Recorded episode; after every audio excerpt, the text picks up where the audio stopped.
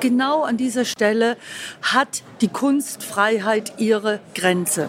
Und jetzt erwarte ich von der Dokumenta, dass das gegenüber den Kuratoren und den KünstlerInnen deutlich gemacht wird und dass die notwendigen Konsequenzen daraus gezogen werden. Antisemitismus hat keinen Platz. Bitte widmet eure Aufmerksamkeit unserem Werbepartner.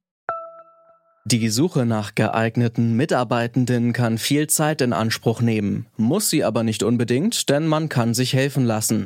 Zum Beispiel mit den Premium-Stellenanzeigen von Indeed, denn damit wird eure Stellenanzeige in der Suche sichtbarer und Bewerberinnen und Bewerber werden schneller auf euch aufmerksam. Indeed schenkt euch jetzt 75 Euro Startguthaben für eure Premium-Stellenanzeigen.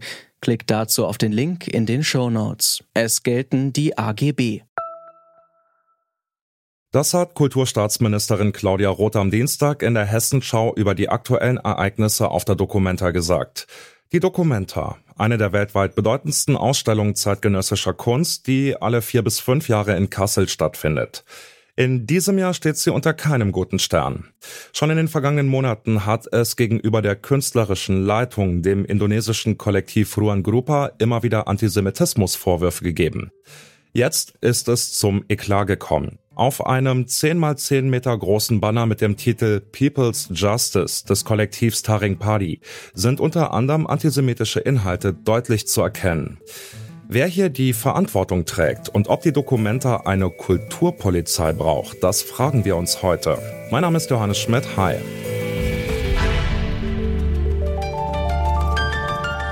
Zurück zum Thema.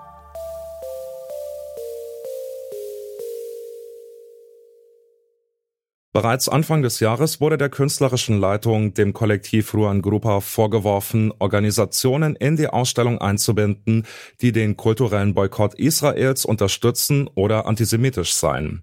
Oft im Rahmen der anti-israelischen Politkampagne BDS. BDS steht dabei für Boycott, Divestment and Sanctions. UnterstützerInnen boykottieren also bestimmte Bereiche der israelischen Kultur, Wirtschaft und Wissenschaft so soll die israelische Regierung gezwungen werden, ihre Politik gegenüber den PalästinenserInnen zu ändern. Elke Buhr ist Chefredakteurin des Kunstmagazins Monopol und hat in den vergangenen Monaten bereits über diese Antisemitismusvorwürfe bei der Documenta berichtet. Ich habe sie gefragt, wer die denn erhoben hat und warum. Also die ganze Geschichte jetzt nochmal nachzuerzählen, ist, glaube ich, ist, glaube ich, eher müßig. Also das war wirklich eine lange, komplizierte Debatte. Das ging los mit einem sehr polemischen Blogbeitrag eines sehr unseriösen Blogs aus Kassel, was dann von Mainstream-Medien aufgenommen wurde.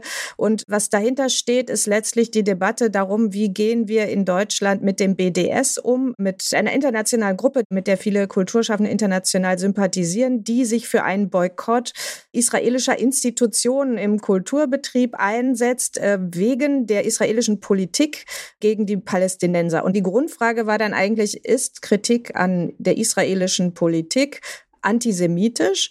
Eine Frage, die viele verneinen, ähm, die aber, äh, wenn man sie bejaht, dazu führt, dass eigentlich man kaum noch internationale Künstler überhaupt ausstellen kann, weil eigentlich viele internationale Künstlerinnen und Künstler die Politik Israels kritisieren. Das war sozusagen die Ausgangslage. Dann eröffnete die Dokumente, alle liefen über die Dokumente und schauten, gibt es jetzt antisemitische Kunstwerke? Es gab keine bis dann mit etwas Verspätung dieses Banner aufgehängt wurde. Ich würde gern jetzt nochmal zurückkommen auf die erhobenen Vorwürfe und den Umgang damit.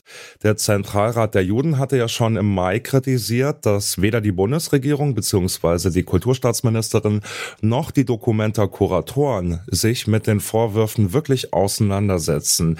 Wie hat man denn reagiert oder eben nicht reagiert? Welchen Eindruck haben Sie da? Na, der Zentralrat der Juden hat ja eher kritisiert, dass er selber nicht äh, sozusagen mitkuratieren konnte. Also es gab dann so eine Diskussionsveranstaltung, also beziehungsweise es wurde von der Dokumente eine Diskussionsveranstaltung geplant, bei der diese Vorwürfe besprochen werden sollten. Und da wurden dann jüdische, israelische, auch nicht jüdische Theoretikerinnen und Theoretiker eingeladen. Aber das Problem war dann, dass das dann wiederum anderen nicht ausgewogen schien und dass dann der Zentralrat der Juden gesagt hat, er möchte jetzt dass äh, sozusagen er möchte da Einfluss nehmen oder beziehungsweise das geht so nicht äh, und danach wurde das dann abgesagt. Na, noch wenige Tage vor der Dokumenteeröffnung hatte Kulturstaatsministerin Claudia Roth davon gesprochen, sie könne und wolle keine Kulturpolizei spielen.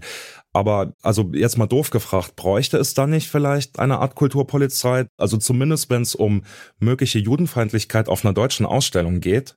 Was ist eine Kunstpolizei? Also ich meine, das ist ja im Grundgesetz geregelt. Eine Zensur findet nicht statt. Das ist sozusagen der eine Teil. Der andere Teil ist Diffamierung und Herabwürdigung von Personen ist verboten. Also es gibt ein Persönlichkeitsschutzgesetz und es gibt außerdem ein Gesetz gegen Volksverhetzung. Das wäre dann der Tatbestand. Das heißt, das ist sozusagen alles vorhanden und das wird dann ja auch umgesetzt. Also interessanterweise sind ja so die Bilder, die da jetzt abgehängt wurden, das ist jetzt noch nicht mal auf einer juristischen Grundlage geschehen, sondern einfach, dass man sagt, man möchte das nicht. Also das heißt, dass da die Institution ja eigentlich schon selber dann wirklich dafür gesorgt hat, zu sagen, okay, nee, wir lassen das jetzt. Also Polizei ist da einfach ein völlig falscher Begriff.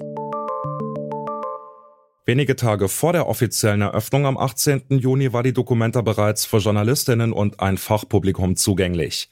Negative Stimmen über mögliche antisemitische Kunstwerke oder Inhalte gab es da noch nicht. Die kamen dann erst, als das 10 mal 10 Meter große Banner People's Justice von Tading Padi zur Eröffnung freigegeben wurde. Darauf zu sehen unter anderem eine Figur mit rot leuchtenden Augen, wölfischen Reißzähnen, Schläfenlocken und Kippa und obendrauf dann noch eine SS-Mütze. In kürzester Zeit wurde das Kunstwerk weltweit stark diskutiert. Für Meron Mendel, Direktor der Bildungsstätte Anne Frank, ist klar, dass es sich um antisemitische Inhalte handelt, wie er in der Hessenschau erklärt. Das Bild ist eine Form von Volksverhetzung und äh, dies ist nicht nur sozusagen eine implizierte antisemitische Darstellung, das ist eine sehr explizite, klare Darstellung von Juden als gierig, als gefährlich, als Unruhestifter und als böse.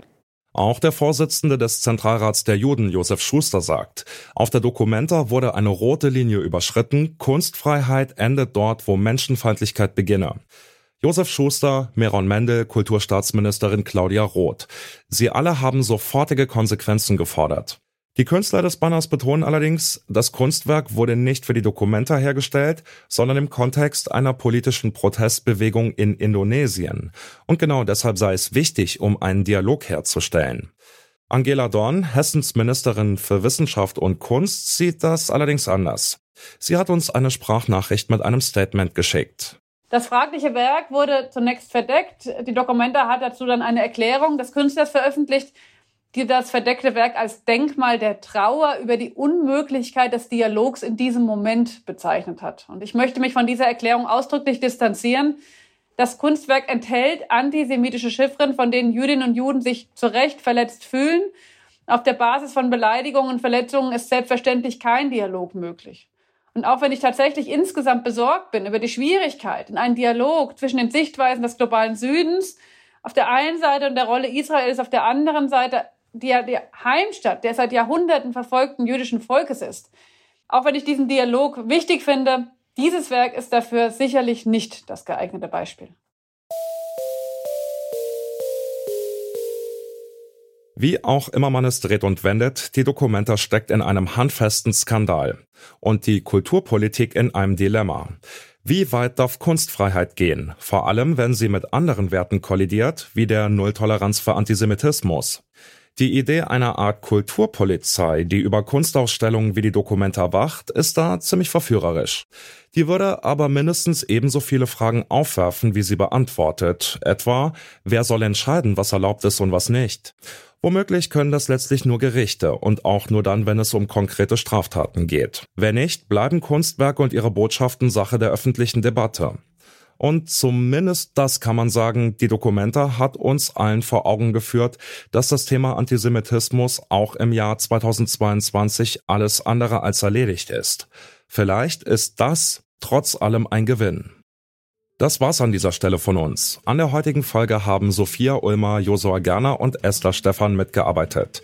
Chefin vom Dienst war Alina Metz, produziert hat die Folge Benjamin Sadani und mein Name ist Johannes Schmidt. Ich sag ciao und bis zum nächsten Mal. Zurück zum Thema vom Podcast Radio Detektor FM.